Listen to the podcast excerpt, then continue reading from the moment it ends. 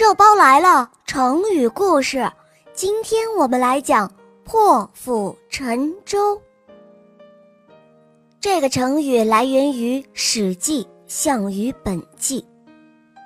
在秦朝末年，秦二世派大将章邯攻打赵国，赵军不敌，退守巨鹿。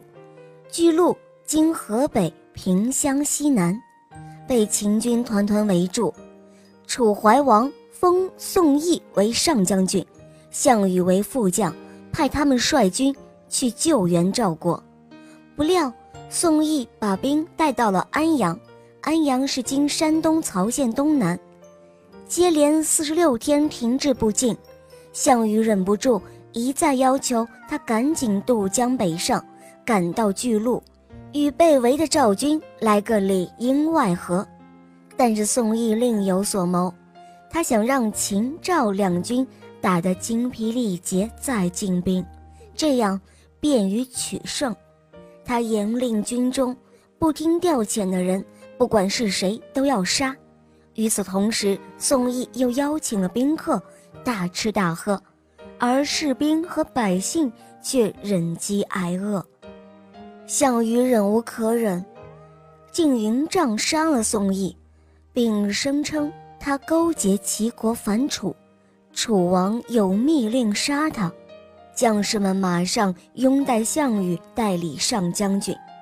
项羽把杀宋义的事情以及原因报告给了楚怀王，楚怀王只好正式任命他为上将军。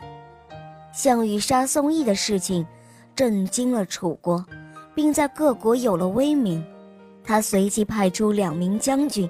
率两万军队渡河去救巨鹿，在获悉取得小胜并接到增援的请求后，他下令全军渡河救援赵国。项羽在全军渡河之后，采取了一系列果断的行动，把所有的船只凿沉，击破烧饭用的锅子，烧掉了宿营的屋子，只携带三天的干粮，以此表示。决心死战，没有一点后退的打算。这支有进无退的大军到了巨鹿外围，立即包围了秦军。经过九次激战，截断了秦军的补给线。